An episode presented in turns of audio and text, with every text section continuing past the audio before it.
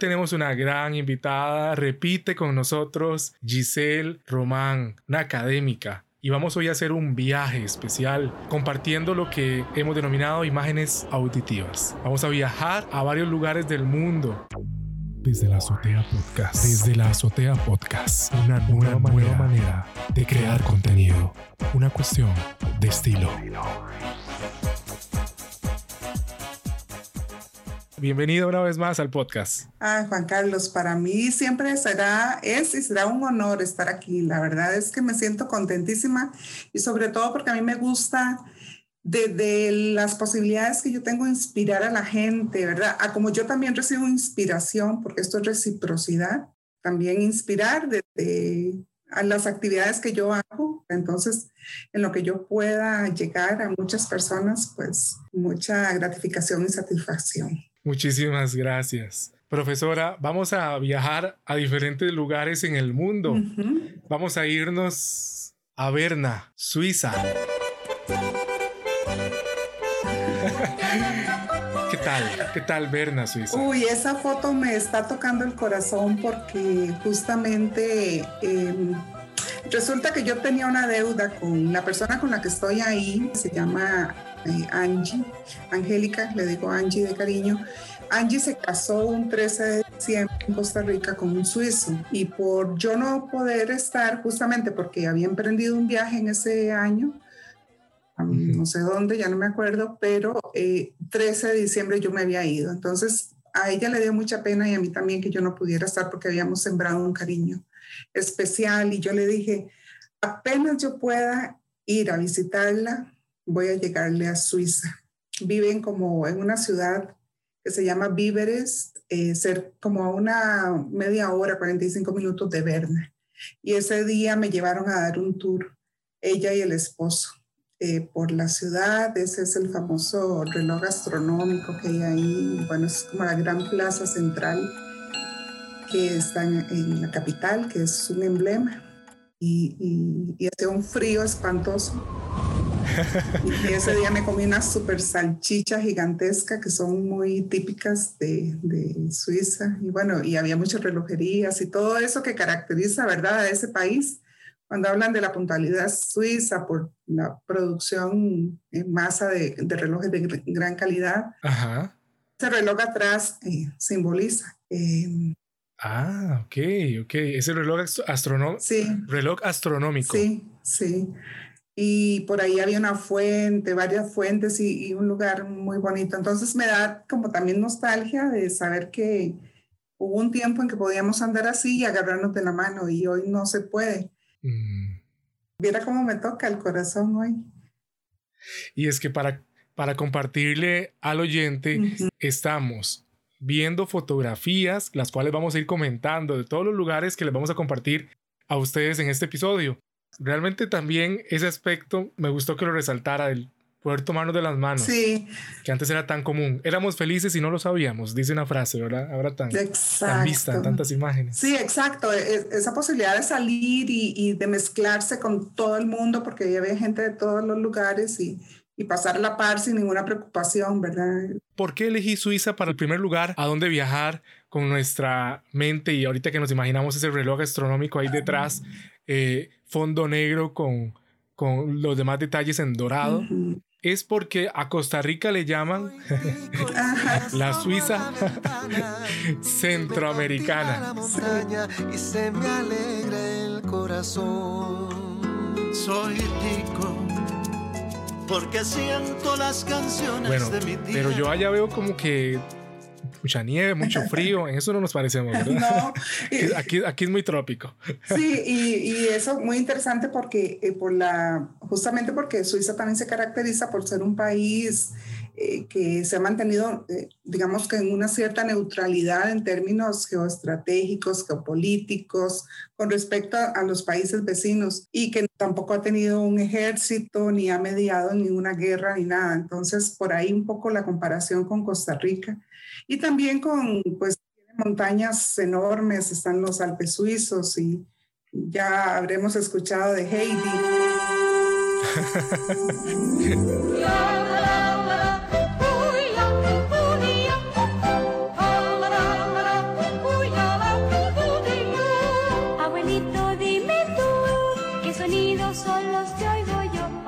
mucho verde, hay mucha montaña y muchos paisajes hermosísimos. Claro, yo fui en la época de diciembre que estaba bastante frío, no había nieve, pero sí bastante frío, creo que a cero grados por ahí. Wow. Pero nada que un vino dulce, que caliente, que es muy típico también de esos países. Mm. En esa época, un vino dulce caliente no, no pueda quitar o medio alivianar el frío. Y, pero sí, la gente muy linda, muy pacífica, muy amable, eh, muy, muy calurosa es la gente. Es como la gente tica también. Ah, qué bueno eso, qué bonito. Tendremos que ir a Suiza. Ahora vamos a dar un salto y vamos a mudarnos de continente y nos vamos a ir hasta las cataratas de Iguazú. ¿Qué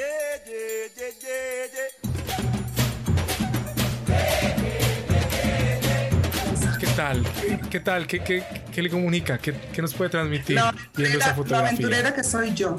Yo soy una persona. Eh, que desde niña siempre he sido aventurera eh, de acuerdo a las posibilidades que he ido teniendo en cada momento de la vida. Aquí en esta, la foto es, eh, estoy con los brazos abiertos, levantados, y detrás está la, la gran catarata que se llama, ¿cómo es? Eh, la garganta del diablo se llama, porque es la, la más que traga todo, ¿verdad? Y las cataratas de Iguazú eh, esa la parte en Brasil, porque se puede ver también desde Argentina. Yo las vi desde los dos lados, pero esa es la parte de Brasil. Y esta, este momento fue mágico porque yo no tenía planeado en mi viaje a Sudamérica eh, ir a Brasil, e ir a las cataratas, sino que me encontré una familia boliviana andaba en su tour anual con el patriarca, con el abuelo, la señora, la esposa, la hija, el esposo de la hija y dos hijos. Y me vieron solita y me dicen, eh, ¿usted para dónde va? Y yo dije, bueno, no sé, yo estaba en Bolivia y digo yo, yo creo que quiero ir este, a Argentina, ¿verdad? Porque yo me voy así, escojo un país y luego veo, voy marcando ruta. Y la cosa es que me dijeron, ¿no le gustaría ir a las cataratas de Iguazú? Y yo dije, wow. Pues sí, pues sí, vámonos. Y, entonces me dijeron, vea, eh, hagamos una cosa. Como no la conocemos a usted, entonces eh, váyase, o sea, compre usted su tiquete. Nos fuimos en un bus, el bus duró 24, como 24 horas, pasando toda la parte norte. Eh, no, mentira, de Bolivia no fuimos a Chile, fue en Chile que hice la conexión con esta persona en el norte, en Atacama, entonces en el desierto de Atacama, y de ahí me dijeron, vámonos para las cataratas de Iguazú, vamos a tomar un bus y de ahí, ok, entonces cada quien por su lado, porque no me conocían, luego me lo dijeron, luego a la parte de Argentina y nos tenemos que quedar en un hotel al día siguiente, ya me dicen, hmm, en mi familia hablamos de que usted parece buena gente, entonces vamos a para que usted no gaste plata en una sola habitación, véngase con las dos mujeres del grupo, ¿verdad? De ese grupo boliviano, y quédese con, con ellos en el cuarto. Y bueno, y a partir de ahí fue, y todos los gastos los compartíamos, nada más me pasaban la factura de lo que yo tenía que pagar y yo feliz y nos fuimos para Iguazú. Entonces, yo soy así de loca. Conocía a la familia y me conocían a mí, confiamos, nos dejamos llevar por el corazón y nos fuimos para Iguazú. Esa fue la gran aventura. Qué experiencia más humana. qué bello, qué bello. Y la garganta del diablo, ¿le hará honor ese nombre? O? Yo, yo creo que eh, es porque, es porque hay que temerle, digamos, en Ah, hay que temerle porque es muy poderosa. Yo no sé, son millones y millones de litros de agua que caen en esa garganta. Y de hecho hay un tourcito eh, que lo hicimos, todo el mundo lo hace, y te lleva muy cerca, muy cerca de donde cae toda esa cortina gigantesca de agua. Claro, a mí, a mí me dio un ataque así como de que no podía porque decía yo, si nos ahogamos, ¿qué hacemos? Porque es demasiado fuerte y te salpica mucho. Entonces sí da miedo. Yo creo que es, si nos, si nos eh, referenciamos a, a, lo del bien y el mal, ¿verdad? Del infierno y el cielo, yo creo que es por el temor, ¿verdad? De caer en, esa, en eso tan profundo, tan desconocido. Y es que el tamaño es descomunal, ¿verdad? De esta catarata es enorme y, se ve como revienta oh, cuando cae. Sí, se siente el rocío, ¿verdad? Donde te llegan las gotitas, las gotículas, sí. Fría, fría, el agua fría. Sí. Es un lugar espectacular. Impresionante. Vamos a, a tomar el avión y vamos a irnos bueno, ahí cerquita, nada más subimos un poco. Bueno, un poco no, tamaño poco. Machu Picchu, Perú.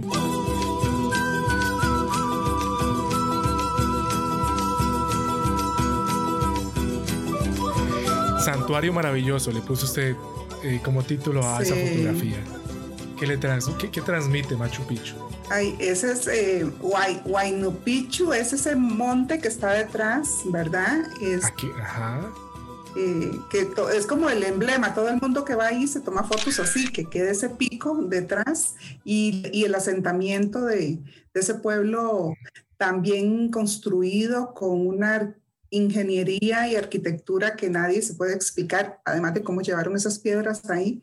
Esa mm, es como la... El camino, el camino hasta ahí es difícil. No, fíjate que, vamos a ver, eh, eh, se ofrece como la posibilidad de llegar a Cusco, que Cusco es también una ciudad colonial hermosa que está a unos 80 kilómetros de, mm, de este lugar, ¿verdad? Hay un pueblo que se me va ahora el nombre, se llega al pueblo. El pueblo es como parte del parque o como, como del, ¿verdad? De toda la infraestructura y ahí se toma, te llevan en una bucetita, en un pequeño bucecito. Ah, no, mentira, primero hay que tomar un tren por, por, por la orilla como de un risco, un tren, y luego cuando se llega a la estación de los buses, buses chiquitos y de ahí van cargando y te suben, te suben, te suben y ya si llegas a la parte que es muy accesible para todo el mundo. De hecho, y esto también quiero contarlo como una inspiración que fue para mí y quiero reproducirla y dejárselas a quienes nos están escuchando. Uno, una de las personas que yo conocí en, esa, en ese tour que, lo, que yo recorrí es este lugar, este asentamiento como unas tres veces porque llegué muy temprano y, y el guía que me habían contratado todavía no estaba, entonces me le pegaba yo a los otros grupos y Vamos porque entre más aprenda, mejor. Pero es muy cansado, por supuesto. Pero a mí me inspiró un señor eh, que no tenía una pierna, le habían cortado de, la rodilla para abajo. El señor andaba muletas. En ese momento el señor tenía 50 años y, yo le dije, eh, lo admiro, se lo dije directamente porque esto con las dos piernas sanas es muy difícil de recorrerlo y usted lo ha hecho con, su, con sus muletas y, solo con una pierna. Y me dice, yo perdí esta pierna a los 25 años. No me acuerdo cuál fue la causa, pero la perdió a los 25 años. Y él dijo, en vez de tomar la decisión de deprimirme y quedarme hecho un guiñapo en un rincón, yo tomé la decisión de vivir y tomar todas aquellas cosas que me hicieran ilusión y que me hicieran sentirme más vital y aprovechar la vida sin una pierna o sin dos, pero este, poder vivir. Y para mí viajar es lo más importante, me dijo él. Y yo me lleno viajando y me contó todo por todos los países que había viajado. Y dice, ¿y el andar con muletas? No. Pues resulta que yo lo tomé para mí, ¿verdad? porque a veces, ay, pues me dolía el talón o que me dolía, ¿verdad? Y, y, fue un ejemplo y un modelo que todavía lo conservo, eso ya fue hace varios años y, y, y, lo, y lo bonito fue que cuando nos regresábamos para ir a tomar el tren, que había que bajar toda la montaña, en el bus pequeño nos correspondió a él y al hijo con el que andaba eh, ir juntitos y de repente sacó una cuarta de aguardiente.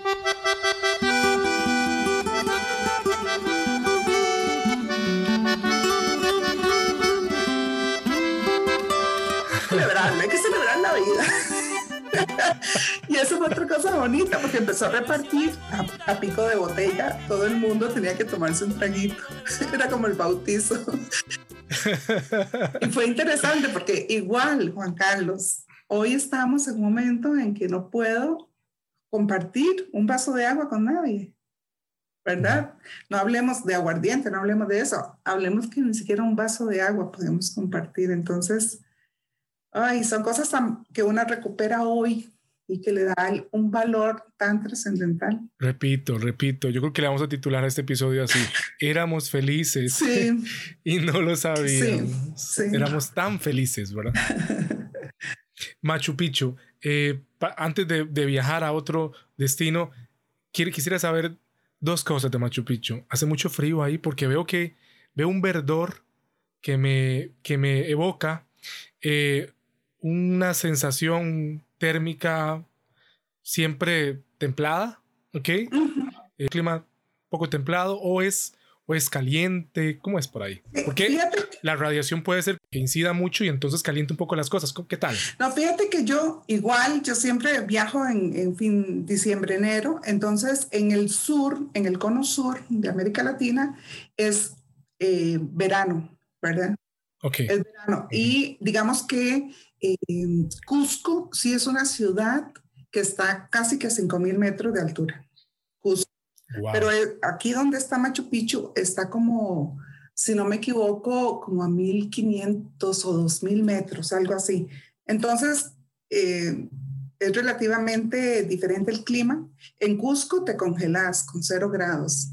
Aquí mm, la temperatura era más bien como templada, ¿verdad? No, realmente no hacía ni frío ni calor, era a veces como un poquito, un poquito caliente, pero sí, porque era un poco más bajo, como, sí, como dos mil metros, no, no recuerdo exactamente, tendría que consultar, pero, pero sí era diferente y no, ves que yo, yo no mandaba, daba una camiseta como y corriente. Bien. Sin ningún problema. Muy bien. Me parece bien. Vamos a dar un saltito un poquito más para arriba otra vez. Vamos a viajar a Centroamérica, aquí, a la par de nosotros, a la par de Costa Rica, y nos movemos a Nicaragua, Managua.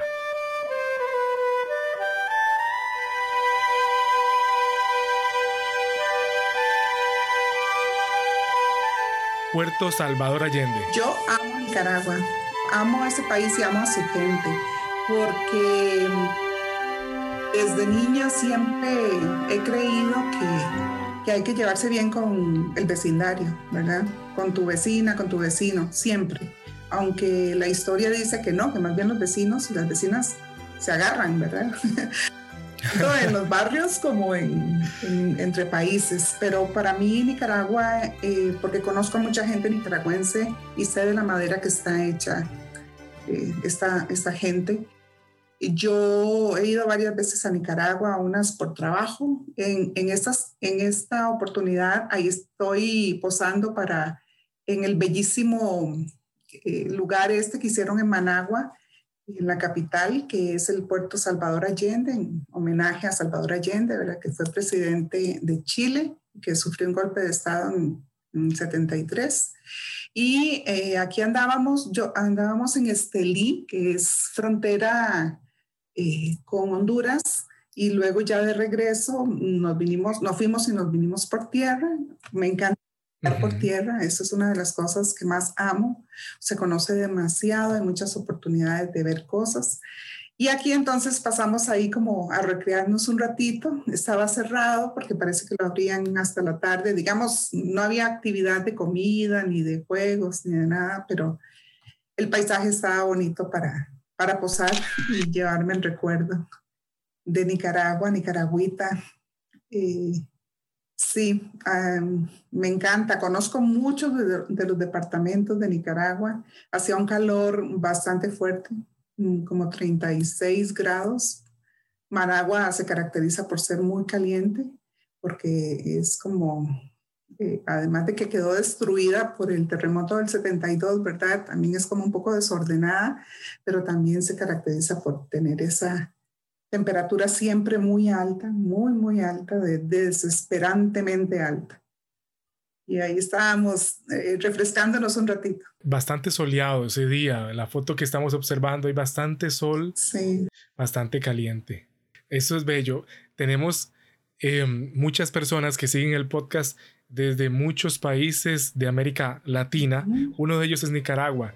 Y, y puedo imaginarme a los oyentes de, Nicaragua eh, escuchando que estamos hablando de, de, su hermoso país y veo como igual vamos hemos estado hablando de varios países y seguiremos haciéndolo por un rato más pero como sus pechos se hinchan de orgullo por ese pedacito de tierra que los vio nacer. Entonces, esto es una forma de homenaje que estamos también rindiéndole a cada uno de ustedes, estimados oyentes. Vamos a tomar un gran avión ahí desde Nicaragua y vamos unas horas en vuelo charter hasta Buenos Aires.